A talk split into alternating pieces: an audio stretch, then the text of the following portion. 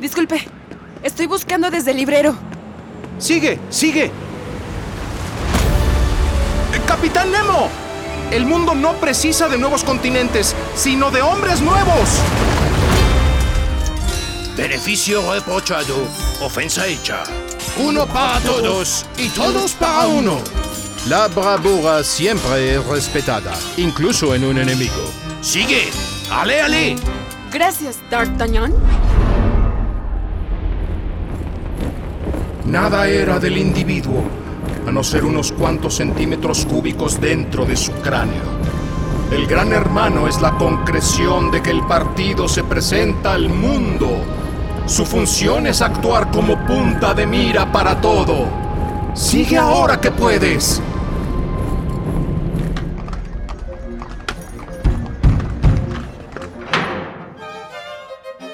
Divide tu día en partes y a cada una asígnale una tarea, sin dejar un cuarto de hora, diez minutos ni cinco siquiera sin algo que hacer.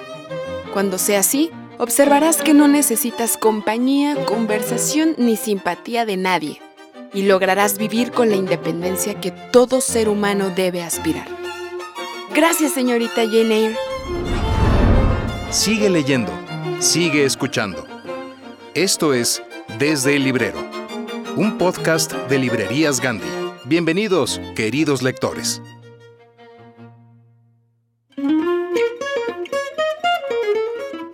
Hola queridos lectores, ¿cómo están? Yo soy Yara Vidal y me da muchísimo gusto, gigante, gigantesco, épico, troncha, toros. me da muchísimo gusto que nos acompañen en el programa 80. En realidad son más de 80, pero hagan de cuenta que lo estamos celebrando con un pastel gigante de la mano de Julio Rojas, este gran escritor contemporáneo. Platicamos con él, eh, habla de ciencia ficción, habla de la tecnología que nos abruma y de cómo puede pues, suceder todo, pero nunca dejaremos de amar los libros. Y como defensores de los libros y de la lectura, eh, es donde empieza nuestra plática y posteriormente platicamos sobre sus novelas, y un ratito de un podcast maravilloso que tiene y súper pegador y que anda con cine, con todo. Traemos horrores de redactores y, por supuesto, una sátira de Retornados, que es de la novela reciente de Julio Rojas en editorial Hachette. Y además celebramos 50 años de Momo, esta historia maravillosa de Michael Ende, que lo recordarán por supuesto de la historia interminable y un montón de fantasía y personajes súper memorables, pero Momo, que yo creo que no se han atrevido a hacer la película porque esos hombres grises sería muy triste que le pusiéramos... Eh, pues una característica especial, ¿no? En el cine ya cuando lo ves plasmado y como te lo imaginaste, es muy, es muy difícil que empate, que uno quede a gusto, contento y satisfecho con lo que eh, proyecta un director. Pero bueno, eh, vamos a, escuchar eh, en Escucha para leer un extracto de Momo, gracias a Editorial Alfaguara. Y pues básicamente ese es nuestro programa el día de hoy, el cual esperamos sea de su agrado. Comenzamos. Desde el librero presenta Horrores de redactores. ¿Qué tal amigos de Desde el Librero? Espero que estén de maravilla y con mucho ánimo de seguir explorando la lengua española en esta sección. Para empezar me gustaría que pensáramos en la diferencia entre estas oraciones. Tengo que salir aunque llueve. Tengo que salir aunque llueva. La primera revela que en la realidad de la hablante, efectivamente, está lloviendo. La segunda nos muestra una hipótesis. En la realidad concreta no importa si está o no lloviendo. Toda esta información la sabemos gracias a la terminación del verbo. Llueve, realidad, llueva, posibilidad. Y la diferencia entre estos ejemplos es el modo del verbo. En español, el modo de un verbo nos da información acerca de la actitud del hablante hacia lo expresado. Si mostramos confianza en que nuestras palabras forman parte de la realidad objetiva, utilizamos el modo indicativo, con todas sus conjugaciones en presente, pasado y futuro. Por ejemplo, llueve, llovió, lloverá. En todos estos casos hay certeza. Pero existe otro modo de los verbos que expresa todo aquello que entra en los terrenos de la irrealidad, los deseos, las dudas, las posibilidades. Y se llama subjuntivo, como en los casos de llueva, lloviera, hubiera llovido. Podemos reconocer el subjuntivo con un truco, anteponiéndole adverbios de duda, como tal vez, quizá, o palabras como ojalá, me gustaría. No podemos decir ojalá llueve, porque está en indicativo, pero sí ojalá llueva, ojalá hubiera llovido. Me parece muy lindo que un modo de terminar nuestros verbos comunique tanto y que nuestra imaginación resulte tan compleja que hayamos tenido que inventar maneras gramaticales de mostrarlo, como el modo subjuntivo. Entre más dominio de una lengua tenemos, más podemos adentrarnos en sutilezas como los deseos, las dudas y las hipótesis.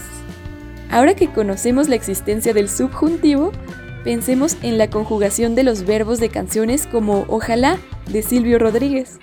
Todos están en subjuntivo. Así que, bueno, yo me despido y deseo, en indicativo, que ustedes tengan, en subjuntivo, un maravilloso día hoy. Hasta luego amigos. Y ahora, la entrevista con Julio Rojas. Julio Rojas es escritor, guionista de películas y creador audiovisual. La carrera de este autor chileno se encuentra en ascenso constante gracias a su creatividad, su apuesta por diversos formatos y su amor por la ciencia. Julio Rojas se define como un freak de los datos científicos y opina que pase lo que pase, el futuro siempre nos alcanza. Sus obras exploran la inteligencia artificial, los viajes espaciales y las mutaciones de virus. Además, Julio es creador de Caso 63, la audioserie más escuchada de Latinoamérica y ganadora del premio Ondas en España al mejor podcast de ficción, que cuenta la historia de un psiquiatra que trata a un viajero del tiempo. En esta ocasión Julio nos platicó de su novela más reciente Retornados. Esta novela además relata una misión que va a Marte a explorar las posibilidades humanas de vivir en ese planeta. Pero de 136 personas solo regresan 23. Y estas 23 reciben un tratamiento psicológico de emergencia para reintegrarse a la Tierra. Poco a poco empiezan los rumores de algo terrible que pasó en ese viaje. Vamos a ver qué nos dice Julio Rojas al respecto. Pues muchísimas gracias por este tiempo. Gracias a ti por invitarme. ¿Cómo, cómo estás? ¿Cómo, ¿Cómo has llegado a, a Guadalajara? He llegado a un viaje largo porque tenía eh, un documental de eh, he estado grabando un documental, así que vengo de Nueva York, de varios de varios lugares, pero pero entretenido. Me encantó la, esta feria. Qué bueno, es tu primera vez. Es mi primera vez, es gigante. Gigante Sí. para el, el idioma español es un regalo. es maravilloso. sí. Oye, Julio, pues em, tu biografía y tu escritura resultan sorprendentes. Brincas de, de podcast, de libro, ahora documentales, al cine, vas, vas y vienes a la televisión con una facilidad asombrosa. ¿De qué manera eh, logras pasar de un medio a otro? Porque toma mucho eh, esfuerzo, mucha gestión eh, emocional inclusive Sí. para poder abordar cada género. Platícanos un poquito de esa parte creativa. que- Sí, eh, eh, soy bastante irresponsable porque al comienzo no, no pienso mucho en el género en que estoy escribiendo, sino primero me centro en la historia, en lo que quiero contar, y a medida que voy escribiendo, lentamente la misma historia va generando la respuesta de cuál sería su máxima expre- expresión en cuanto a si es una, audio, una, una audioserie, si es un largometraje, si es un libro, eh, y a veces eh, me doy cuenta en la mitad. Y ahí empiezo a reescribir de nuevo. Por eso yo siempre digo que para escribir un, un relato o para escribir una, una historia hay que escribir una historia primero. Y, y depende mucho, eh, como dicen muchos creadores, que la misma historia te va diciendo Exacto. dónde va eh, puede parecer un poco de realismo mágico o un poco como de romanticismo de escritor eh, del siglo XIX, pero de verdad eh, la escritura misma genera todas las claves de la escritura. Es un fenómeno de, de, de, de autopoiesis eh, gigante. Maravilla. Dame la oportunidad de especular un poco, porque tenemos una teoría eh, acerca de tu obra. Eh, desde en caso 63 hasta Retornados, tenemos la impresión que hay una serie de influjos cinematográficos, y bueno, me lo acabas de confirmar un poquito, pero se entrelazan obviamente eh, los estilos. Eh, pero ¿no hay un poquito de como de Blade Runner? Completamente. O sea, mi. Bueno, primero mi película fundacional de, de, de cine ciencia ficción Creo que Blade Runner llegó muy adelantada a, a, su época. No solamente generó un canon en, en, en, la nueva tipo de ciencia ficción, sino que establece las claves de los grandes problemas de ahora, del 2023. Estamos hablando de el, el, la inteligencia artificial, la posibilidad que tenga conciencia, cómo se va a relacionar con nosotros, la ciberfobia, eh, la posibilidad de que la creación vaya, se, vaya en contra de su creador, todas las claves del género que vienen desde finalmente de Mary Shelley, que es la fundadora del género de ciencia ficción en, en adelante con Frankenstein, están ahí. Así que claro que sí. Pero no solamente esa, eh, también está eh, mucho cine, mucho cine de ciencia ficción y, y, no de autor, sino bastante como masivo. Por ejemplo, desde Terminator hasta eh, 12 monos, la YT, eh, también están presentes en mi obra. Sí. Eh, ¿Y hasta qué grado tú, cuando estás escribiendo, estás Ujú. pensando, o sea, obviamente ves más, ves más las imágenes, eres más de las palabras? ¿Qué, qué va más tú? Uy, qué, buen- qué buena pregunta. Eh, mira, los sistemas narrativos, la- las historias son sistemas como orgánicos. Entonces, hay, hay áreas que son visuales, completamente visuales. Hay áreas donde son solamente se puede resolver por un, por un diálogo. Entonces, no, no, no es que sea una, una combinación y mi mente solamente piense visualmente. Eh, a, a veces tengo que escribir un diálogo y luego llega la imagen. Eh, sin duda, como mi, mi formación es de guionistas, trato siempre de ser muy visual y trato de ser económico en, las acciones y no darle el peso de la narración al personaje en cuanto a los diálogos, sino que se muestre. Pero obviamente una audioserie, el diálogo es el rey y el diálogo brilla completamente. Yo creo que si me hicieras elegir, el formato de audioficción me, me encanta. Sí.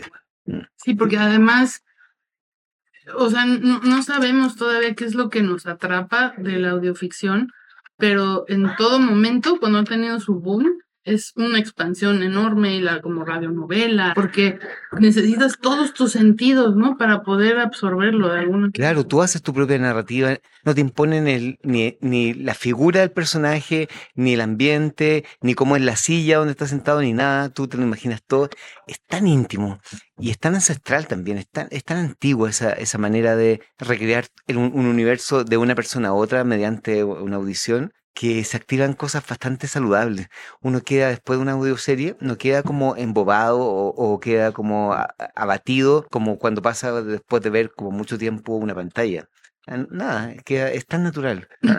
Exactamente. Eh, cuando eh, leemos Retornados, tenemos la impresión de que tú haces dos propuestas muy arriesgadas. A ver si no me. La primera de ellas es que la realidad pronto entrará en una crisis muy severa. La segunda es que la ciencia ficción puede ayudarnos a comprender ese futuro inminente. Es que creo que, que has dado en el clavo. La- creo que la realidad está súper fracturada. Hasta el siglo XIX, de alguna manera, la, la realidad era bastante concreta. eh, más allá de que se produce una especie de crisis tecnológica con la llegada de la electricidad, del magnetismo, del vapor, de las nuevas químicas. Claro, eh, la, eh, la realidad, el mundo parecía derrumbarse en ese momento, pero, pero igual era un mundo macro- macroscópico que, que seguía imbatible. Pero ahora sí, sí tengo la sensación de que hay una, una especie de ruptura, de, de- teji- una desaparición del tejido de la realidad y una suplantación por una realidad alternativa, que una alternativa, mira esto, eh, provocada para eh, la evasión, como los metaversos y como el tema de los videojuegos y, también eh, muy, muy, muy em, dañina en el caso de las fake news y en el caso de las eh, inteligencias, inteligencias artificiales generativas, que pronto van a generar una, una explosión tal de, de de contenido digital falso que cuando, por ejemplo, este mismo, esta misma entrevista que me estás haciendo, vamos a tener que tener una código, un código o una especie de, de validi- validador de que yo soy realmente yo y que no es una clonación de mi voz y de mi cuerpo y que estoy hablando y estoy en otro lugar y uno va a exigir certezas de la realidad. Y eso nunca había pasado en la historia humana. Entonces cuando la realidad se empieza a derrumbar, eh, lo único que queda es el cara a cara, eh, volver al volver al, al, al encuentro. Mm. Al orgánico. Al orgánico, Es claro. otra vez como este péndulo de Foucault que Sí. vamos a regresar a un punto donde ya, porque también todo eso tiene una fragilidad extrema, o sea, si todo depende de, de la tecnología de AI, de unas nubes, de, de unas máquinas centrales que están enfriando, que se están consumiendo nuestra agua, todo Cla- eso, claro. en un momento se cae y, y no tenemos nada, o sea, está ahí toda nuestra información, o sea, porque todo lo Nos- claro, digitalizamos. nosotros entregamos en una bandeja la joya de la corona humana, que era el lenguaje. Entregamos nuestras experiencias mm, eh, en nuestros correos electrónicos, en nuestros posteos, en las redes sociales. Entregamos la, la- la experiencia humana de, de- de este siglo a, no para nosotros, nunca fue para nosotros. Fue para entrenar a una nueva entidad, a una nueva gente. Y por primera vez esa gente eh, compite con nosotros y no es igual o menos inteligente que, nosotros, que lo que estamos acostumbrados a que los otros agentes activos, animales, eh, las mismas computadoras, eh, uno tiene finalmente la validación final. Uno puede decir esto, esto funciona, no funciona, esto es un animal, esto es acá. Con un agente súper inteligente, eh, la validación humana no es posible porque imagínate que te da una respuesta de algo eh, que no vas a poder ni siquiera comprender tú. Entonces, nosotros, de alguna manera, los jefes, no, podemos comprender la, la creación. En el caso de Frankenstein era diferente, porque era una creación que solamente eh, era manejada a través de los impulsos de odio y de venganza, pero a lo menos era, eh, uno comprendía esos impulsos. Lo que pasa con la nueva inteligencia artificial o a donde se dirige es que no vamos a poder comprender nada de lo que pasa. Y le dimos el mundo. Exactamente. Así un Prometeo ahí. Prometeo, con, claro. Un Dios, claro. Sí, sí, sí, sí. Y, y no es menor que estemos hablando de esto en esta semana, donde, porque, porque pasan cosas y, y tiene una cierta belleza este terror, eh, que es, tenemos una feria maravillosa de libros donde se- es como la máxima expresión de la cultura humana en papel. Y, en, y es, es hermoso eso. Y en la experiencia. y la experiencia. Y en esa semana, justo en esta semana, en otro lugar del mundo, en una compañía tecnológica, se ha alcanzado una, un nuevo escalón en la inteligencia artificial, donde una inteligencia artificial ha hecho una inferencia de metacognición. La primera. En la Wikipedia del futuro, esta semana va a ser súper importante, porque aquí comienza realmente eh, lo que esperamos, que es una evolución de las inteligencias artificiales hasta el final. Entonces es paradójico porque sucede al mismo tiempo y eso quizás tiene una cierta belleza y un cierto terror, como te digo, ¿no? Pues Sí. realmente es como el, el canto del cisne. ¿no? Exacto. Ya, ya es un parteaguas y la gente, también lo de, de lo desconocido genera mucho miedo, Sí. pero aquí no la están cantando más el miedo que, eh, o sea, los peligros, que también está bien, que los beneficios, que también no nos hemos dado cuenta que tanto la tecnología ya nos ha exigido, ¿no? Al ritmo que quieren los otros, ¿no? Claro. tú, el celular todo el tiempo te está diciendo, eh, quiero reconocer tu cara, ¿no? ¿Por qué no reconoces Claro, claro, exacto. Y nadie nos preguntó si queríamos eso. Obviamente es súper cómodo que cuando uno va a una calle que, que un aparato externalice tu mente y ya dejes de tener como orientación topográfica que veníamos de fábrica. Imagínate, imagínate un, un- un- un hombre primitivo, eh, una mujer primitiva sin, sin esa orientación. Era parte de nosotros, la perdimos. Perdimos la- eh, los números de teléfono que yo lo sabía cuando niño, todos los números de teléfono. Hemos perdido, vamos perdiendo todo. Con ChatGPT, con, con todas estas inteligencias artificiales, eh, ya no, no es necesario que nosotros hagamos la, la reflexión de las preguntas, sino que está todo el conocimiento humano ahí. Entonces, y a- ahora el problema es cómo hacer las preguntas, eh, pero ni siquiera es intentar intuir de tu propia manera el conocimiento. Pero con la siguiente etapa, ni siquiera vamos a tener que hacer preguntas, la pregunta la va, la va a hacer automáticamente la otra, la otra entidad. Entonces, ¿qui- ¿quiénes somos nosotros finalmente? Finalmente somos recuerdos, experiencias, identidades, y, y esto es lo único que nos puede salvar, los libros. Hoy, en Breviario Cultural, te presentamos Sátira. Retornados de Julio Rojas.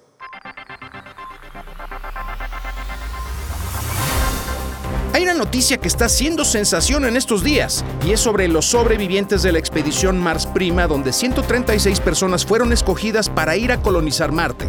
Pero después de 254 días, se vieron obligadas a volver para salvar sus vidas. Lo aterrador es que solo 23 lograron regresar. ¿Por qué? Quédate para escuchar todo sobre los retornados. El psicólogo Román ha entrevistado y platicado con tres sobrevivientes a la expedición, pero ellos no han querido decir nada.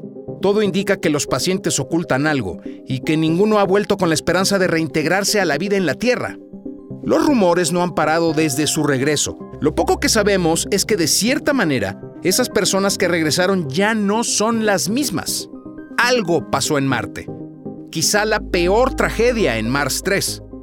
Muchos de ellos aseguran que el planeta rojo fue quien los estaba llamando desde antes, pero nadie dice nada más.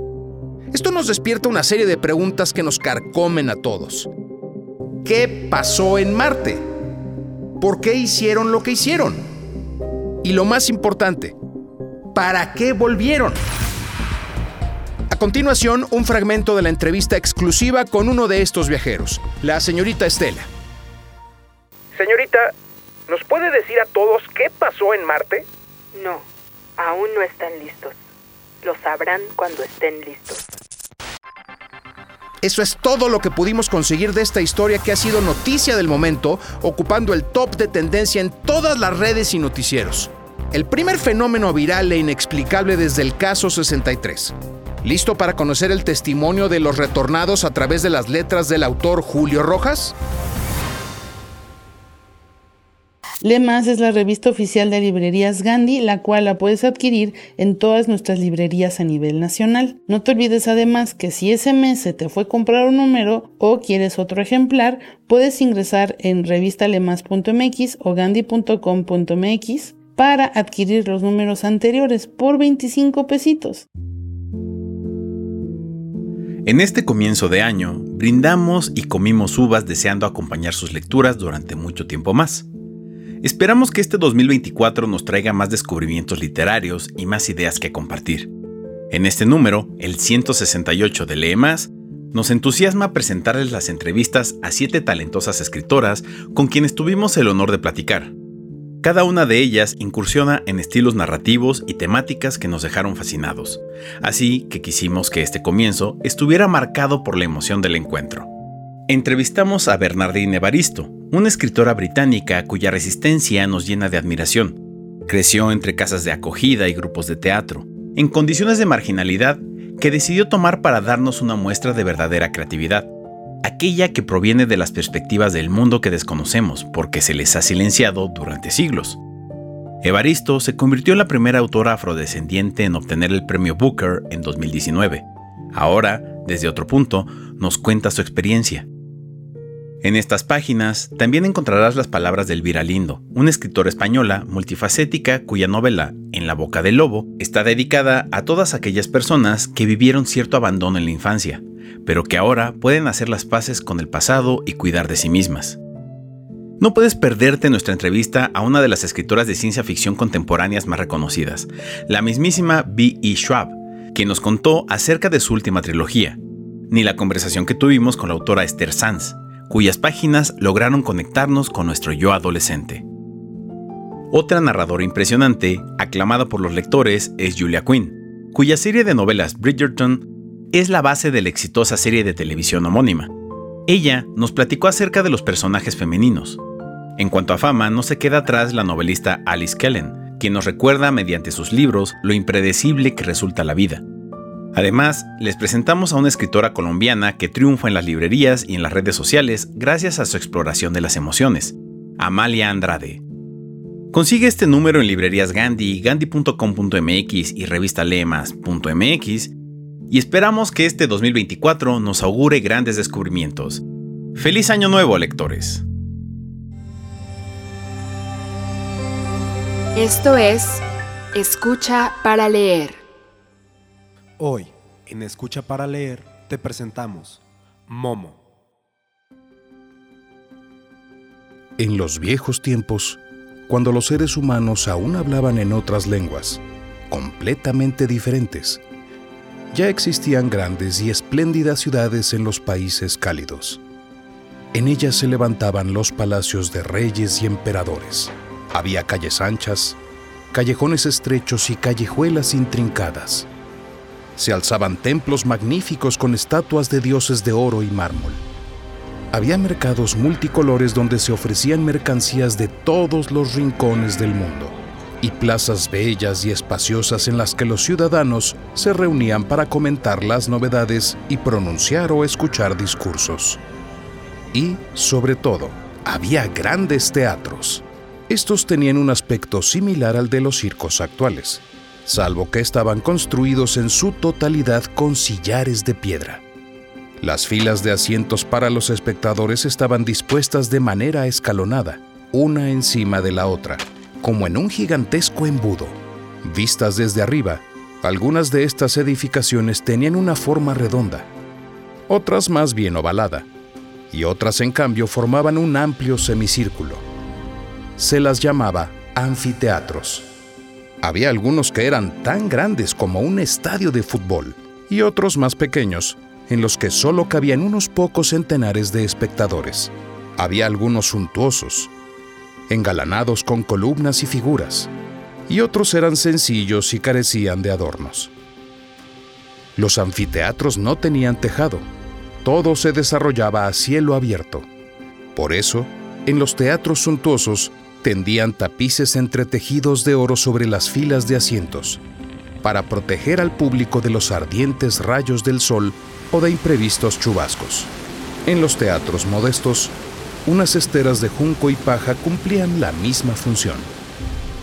En una palabra, los teatros eran tal y como la gente se los podía permitir, pero todos querían tener uno, ya que eran apasionados espectadores y oyentes. Y cuando escuchaban atentamente las vicisitudes emocionantes o cómicas que se representaban en el escenario, entonces experimentaban la sensación de que aquella vida interpretada era, de manera inexplicable, más real que su propia vida cotidiana, y disfrutaban escuchando con deleite esa otra realidad. Han transcurrido milenios desde entonces. Las grandes ciudades de aquella época se han desmoronado. Los templos y los palacios han quedado derruidos. El viento y la lluvia, el frío y el calor han pulido y desgastado las piedras. Y de los grandes teatros quedan tan solo algunos vestigios. En los muros más agrietados, las cigarras cantan ahora su monótona canción que suena como si la tierra respirase en sueños. Pero algunas de esas viejas y grandes ciudades siguen siendo grandes ciudades hoy en día. Naturalmente, la vida en ellas es bien distinta a la de antaño. La gente se traslada en automóviles y tranvías. Tiene teléfono y luz eléctrica. Pero aquí y allá, entre las modernas edificaciones, perviven aún un par de columnas, una puerta, un fragmento de muralla o incluso un anfiteatro de aquellos lejanos tiempos. Y en una de estas ciudades transcurrió la historia de Momo. En las afueras, en el extremo meridional de esta gran metrópoli, allá donde dan comienzo los primeros campos, y las cabañas y las casas son cada vez más míseras, se encuentran, escondidas en un bosquecillo de pinos, las ruinas de un pequeño anfiteatro en aquellos tiempos tampoco se contaba entre los ostentosos. Digamos que ya por aquel entonces era un teatro para gente más bien humilde. En nuestros días, es decir, en la época en la que tuvo su comienzo la historia de Momo, las ruinas habían caído casi totalmente en el olvido. Solo un par de profesores universitarios de arqueología tenían constancia de su existencia, pero ya no les interesaban, porque allí ya no había nada más que investigar. Tampoco era un monumento que se pudiera comparar a otros que había en la gran ciudad. Así pues, por allí solo se extraviaban de vez en cuando algunos turistas que subían y bajaban por los sillares cubiertos de hierba, hacían ruido, disparaban una fotografía para el recuerdo y se iban de nuevo. Después, el silencio retornaba al círculo de piedra y las cigarras entonaban la siguiente estrofa de su interminable canción, que, por lo demás, en nada se diferenciaba de la anterior. En realidad, solo conocían esta curiosa edificación circular las gentes de los alrededores. Allí apacentaban a sus cabras, los niños usaban el círculo central para jugar a la pelota y a veces, por la noche, era el punto de encuentro de las parejas de enamorados. Pero un día, entre las gentes del lugar, corrió la voz de que en los últimos tiempos alguien habitaba en las ruinas. Decían que era una personilla de poca edad, presumiblemente una niña.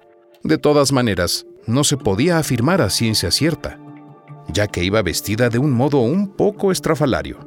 Al parecer se llamaba Momo, o algo por el estilo.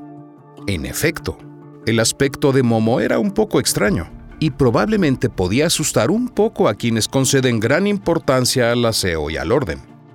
La niña era pequeña y bastante delgada, de tal suerte que incluso con la mejor voluntad no se podía saber si tenía solo 8 años o si ya había cumplido 12. Lucía un pelo alborotado y lleno de rizos negros como la pez, que parecía no haber tenido aún ningún contacto con un peine o unas tijeras.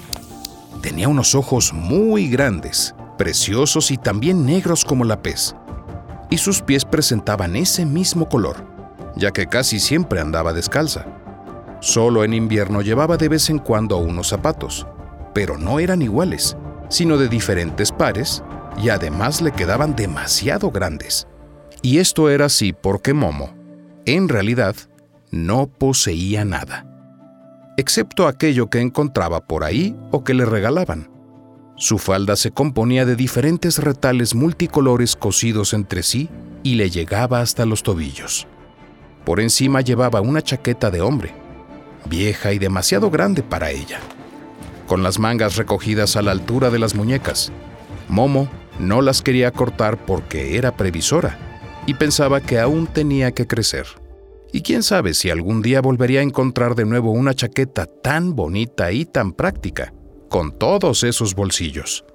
Bajo el escenario cubierto de hierba del teatro en ruinas, se hallaban un par de cámaras medio derruidas a las que se podía acceder a través de una abertura del muro exterior. Ahí se había instalado confortablemente Momo.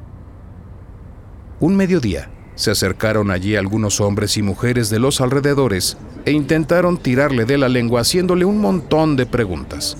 Momo estaba de pie frente a ellos y los miraba con cierto recelo, ya que temía que esa gente fuese a echarla de allí.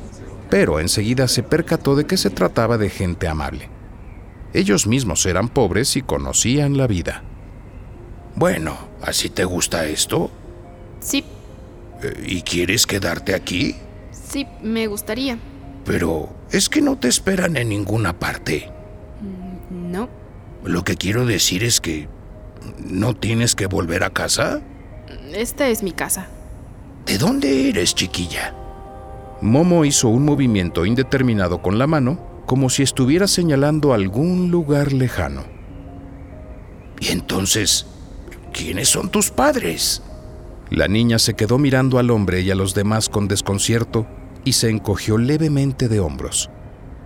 Los presentes intercambiaron miradas y suspiraron. No tienes nada que temer. No vamos a echarte de aquí. Queremos ayudarte. Momo asintió en silencio, pero sin estar aún convencida del todo. Dices que te llamas Momo, ¿verdad? Sí. Es un nombre muy bonito, pero nunca antes lo había oído. ¿Quién te lo puso? Yo. Oh, ¿tú misma te has puesto ese nombre? Sí. ¿Cuándo naciste? Momo se quedó pensativa durante unos instantes y finalmente dijo, Hasta donde me alcanza la memoria, siempre he existido.